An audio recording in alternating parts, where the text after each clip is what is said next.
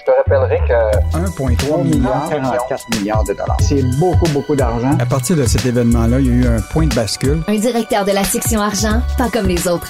Yves Daou. La question que je me pose tout le temps, mais comment font tous ces gens pour croire encore en la vie dans cette hypocrisie? C'est si triste que des fois, quand je rentre à la maison, que je parque mon vieux camion, je vois toute l'Amérique qui pleure dans mon rétroviseur. Ouf, toi qui es un amoureux des chansons, euh, Yves, tu, tu te sentais comment hier? Ah, je me sentais très, très, très triste. Puis moi, je regarde beaucoup les paroles parce que tu sais que je- j'essaie de t'avoir une chanson à tous les... euh, et dans le, justement, dans ce refrain-là, là, tu sais, la question que je me pose tout le temps, mais comment font tous ces gens? Puis je pense à, aux gens aujourd'hui là, qui vivent avec l'inflation, qui vivent avec les risques financiers. Euh, puis lui, il parque son camion, puis il voit toute l'Amérique qui pleure. Moi, je regarde en arrière dans le rétroviseur quand je parque mon shop, puis je regarde le Québec, puis je sais pas où est-ce qu'on s'en va. Écoute, ce qui est fa- fascinant, Richard, ce matin, là, dans le texte de Francis Alain, ma- écoute, c'est euh, quand même incroyable. Là. Là, le gouvernement du Québec va investir des milliards dans la, ce qu'on appelle la filière de la batterie électrique. Là. Puis écoute, il n'y a aucun document significatif sur les risques technologiques industriels pour l'investissement qu'on fait là-dedans. Et on a fait, écoute, on a fait une demande d'accès à- à- au gouvernement qui nous a été refusée. Ils nous ont retourné Investissement Québec. On a fait une demande d'accès à- à Investissement Québec. Imagine-toi, Investissement Québec, la personne là qui est sous serment a déclaré au journal qu'il y avait un seul document depuis les deux dernières années sur l'investissement ou le risque financier par rapport à, ou le risque plutôt de Ben, la voyons qui touchait, qui touchait un document sur les impacts du nickel euh, au niveau de, de, de, de, de, de- de la filière elle-même. Écoute, c'est quand même euh, fascinant. Et là, évidemment, on a relancé le ministre hier et la, la réponse du ministre qui a dit, finalement, on a une seule étude à ce jour Ben, sur euh, peut-être donc. les risques.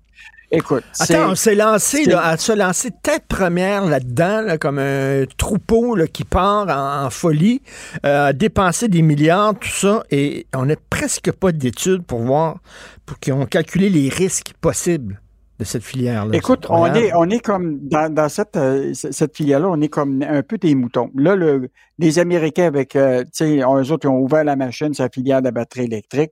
Tout le monde est en train de se lancer là-dedans, mais personne explique vraiment à, à leur peuple, même en tout cas ici au Québec, c'est quoi les risques qu'on prend, tu sais?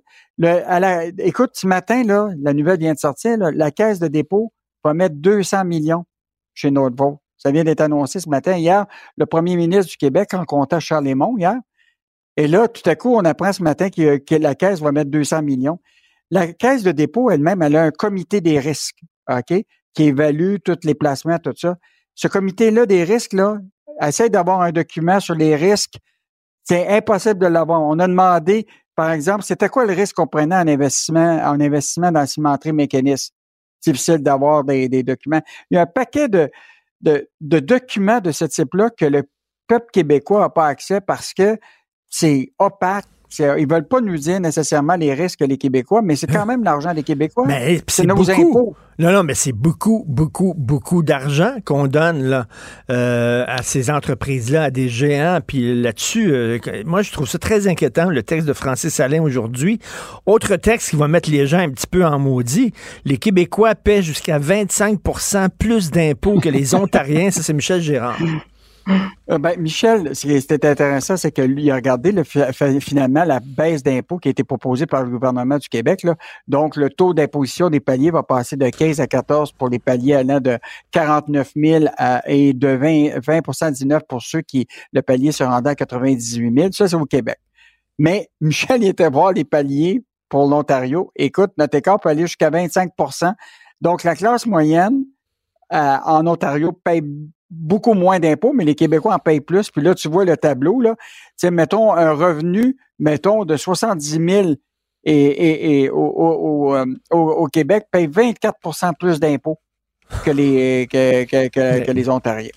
Ben là, tu sais, c'est notre modèle, parce que là, tu sais, notre modèle, nous autres, là, on met de la. Écoute, les milliards qu'on dépense en subventions aux entreprises, là, il n'existe pas un, équivalent dans l'Ontario de. Bon, c'est sûr qu'ils subventionnent un peu, mais nous autres, là, chaque fois que le ministre Pierre Fitzgibbon sort, il y a toujours un chèque associé à quelque part. Incroyable, hein? C'est fou. Il y a, toujours. écoute, c'est. Euh, et donc, euh, puis ce qui est encore plus inquiétant, récemment, là, une étude qui a été faite par la chaire de, euh, de recherche de fiscalité de, de l'Université de Sherbrooke qui montrait qu'en 2022, le PIB réel par habitant au Québec accusait un retard de 15,2% sur le Canada.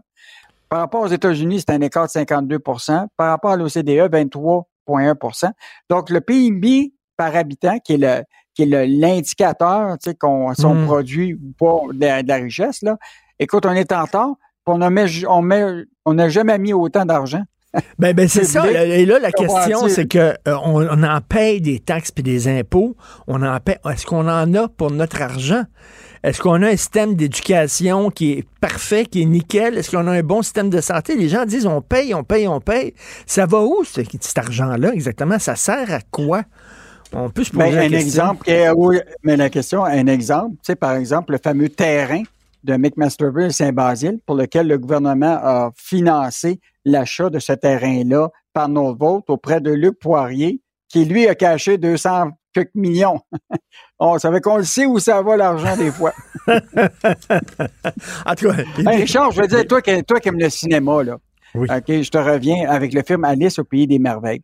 Tu te rappelles-tu, Alice, quand elle arrive dans la forêt, puis elle a plusieurs chemins, puis elle voit le lapin blanc, puis elle lui pose la question, sais, euh, où je, quel chemin je devrais prendre? Le lapin répond, ben, ça dépend où tu vas aller. Ben, dit, tu peux prendre n'importe quel chemin, ça n'a aucune importance. fait qu'on, on est un peu comme ça, là, actuellement. Ah Écoute, prends n'importe quel chemin, on va te donner de l'argent, puis on verra plus tard. On verra plus tard, puis euh, ça se peut qu'on se plante, puis on va dire, bon, on s'excuse, puis on va continuer.